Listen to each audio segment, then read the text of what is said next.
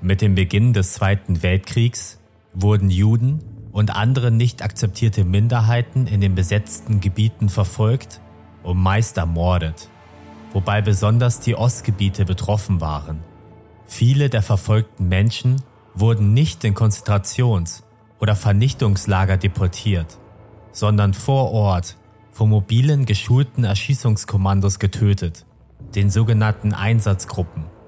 Otto Ohlendorf war Leiter der Einsatzgruppe D und damit für die Ermordung von 90.000 Menschen aus der Ukraine und dem Kaukasus verantwortlich. Ohlendorf und seine Mannschaft verübten brutale Massaker, bei denen nicht akzeptierte Ethnien in Massen erschossen wurden. Selbst Kinder wurden nicht verschont. Zeitzeugen berichteten, dass Ohlendorf so kaltherzig war, dass es einem das Blut in den Adern gefrieren ließ und diese Person keinerlei Respekt vor dem Leben hatte. In diesem Video geht es um die grausamen Verbrechen von Otto Ohlendorf und der nach dem Krieg stattgefundenen Anklage sowie Bestrafung dieses Verbrechers. Otto Ohlendorf wurde am 4. Februar 1907 als Sohn eines Landwirts in einer Kleinstadt nahe Hannover geboren. Er absolvierte die Volksschule und besuchte anschließend die höhere Schule, an welcher er sein Abitur machte. Bereits in seiner Jugend war Ohlendorf in rechten Kreisen unterwegs und engagierte sich in der nationalistischen Deutschnationalen Volkspartei. Er trat bereits im Mai 1925 in die NSDAP bei und stieg schnell zum Leiter eines Gruppenverbandes auf. Kurz darauf trat Ohlendorf der Sturmabteilung, auch SA genannt, bei, einer paramilitärischen Gruppierung, welche politische Gegner verfolgte und den Einfluss der NSDAP stärkte. Ohlendorf wurde damit beauftragt, eine erste SS-Gruppe im Raum Hannover-Braunschweig aufzubauen und gehörte zu den ersten 1000 Mitgliedern der Schutzstaffel. 1928 begann er ein Studium der Rechts- und Staatswissenschaften an den Universitäten Leipzig und Göttingen, welches er 1931 erfolgreich abschloss. Während seines Studiums war Ohlendorf in nationalsozialistischen Universitätsversammlungen aktiv, in denen offen darüber philosophiert wurde, dass sogenannte Volksfremde der Gesellschaft schaden und ausgeschlossen werden müssten. Otto Ohlendorfs rechtes Gedankengut wurde stark durch seine Studienzeit beeinflusst und war nach dem Abschluss vor allem antisemitisch geprägt. Die nächsten Jahre war Ohlendorf auf mehreren Auslandsreisen und versuchte vergeblich, eine Karriere als Wissenschaftler einzuschlagen. 1936 wurde er Mitarbeiter des Sicherheitsdienstes des Reichsführers SS, auch SD genannt. Der SD war der von Heinrich Himmler gegründete Geheimdienst der SS und ist für zahlreiche Verbrechen in deutschen sowie im Krieg besetzten Gebieten verantwortlich. Er diente zur gezielten Bekämpfung und Ermordung politischer Gegner sowie der Unterdrückung der Bevölkerung. Beim SD legte Otto Ohlendorf eine steile Karriere hin und wurde 1937 Leiter des gesamten Inland-Nachrichtendienstes und war dafür zuständig, die Machthaber über die Stimmung im Volk zu informieren. Am 1. September 1939 begann mit dem Überfall auf Polen der Zweite Weltkrieg und Ohlendorf war die nächsten zwei Jahre mit der Kontrolle des deutschen Volkes beschäftigt. Am 22. Juni 1941 begann die Wehrmacht die Operation Barbarossa und marschierte mit 3,8 Millionen Soldaten in die Sowjetunion ein. Otto Ohlendorf wird von Heinrich Himmler zum Leiter der Einsatzgruppe D ernannt, die in der südlichen Ukraine und im Kaukasus operierte. Die Einsatzgruppen waren geschulte, mobile Erschießungskommandos, die die nationalsozialistische Rassenideologie umsetzen sollten. Sie waren vor allem in den besetzten Gebieten in Osteuropa aktiv und agierten hinter dem Frontverlauf. Von 1941 bis 1943 ermordeten die Einsatzgruppen mindestens 600.000 Menschen. Manche Schätzungen gehen sogar von bis zu 1,5 Millionen Personen aus. Wenn Juden und andere Minderheiten außerhalb der Konzentrationslager ermordet werden sollten, waren sie zur Stelle, um den Befehl ohne Widerspruch auszuführen. Die von Ohlendorf geleitete Einsatzgruppe D bestand aus ca. 600 Mann und reiste mordend zwischen den eroberten Ortschaften umher. Dabei wurden die Juden oder auch andere verfolgte Ethnien mit LKWs an die vorher festgelegten Hinrichtungsstätten gefahren und dort von Exekutionskommandos erschossen.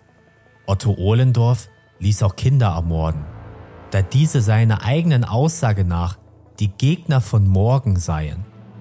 Er organisierte zudem eine weitreichende Ausrottung von Sinti und Roma, obwohl es zunächst keinen ausdrücklichen Befehl dafür gab und kannte bei den Morden keinerlei Grenzen.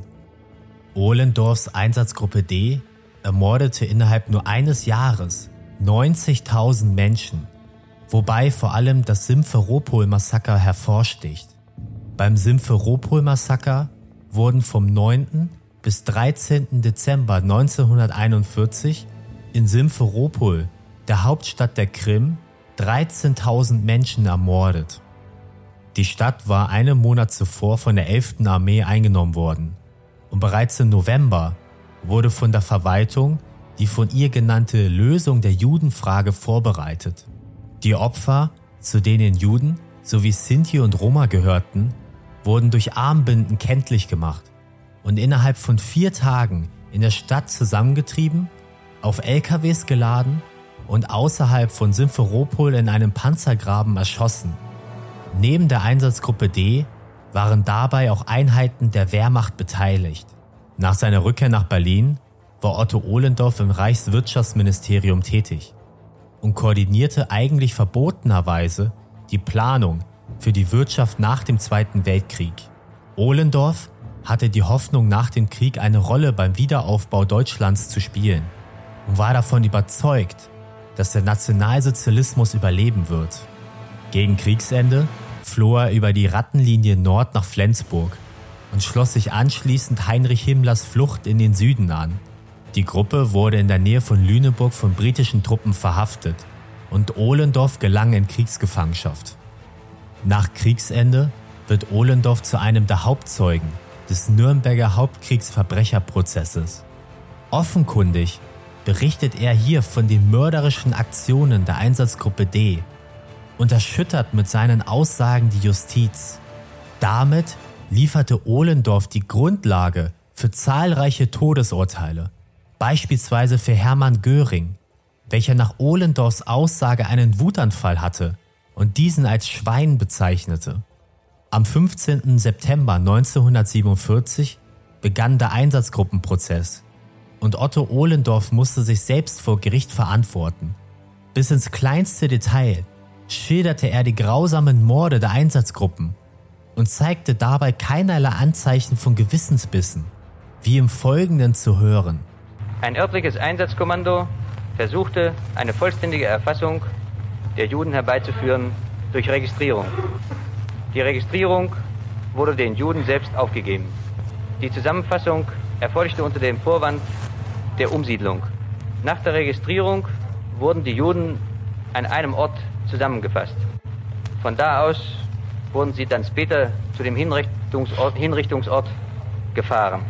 Der Hinrichtungsort war in der Regel ein Panzerabwehrgraben oder eine natürliche Flucht.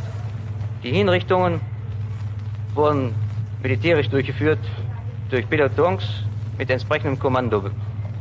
Der amerikanische Chefankläger beschrieb Ohlendorf als zierliche, gut aussehende Person, die gleichzeitig so kalt war, dass es einen das Blut in den Adern gefrieren lässt.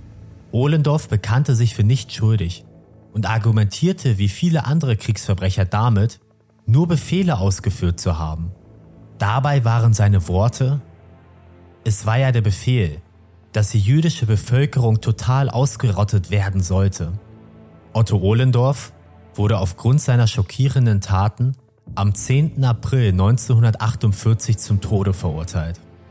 Er wurde am 7. Juni 1951 im Kriegsverbrechergefängnis Landsberg durch den Strang hingerichtet.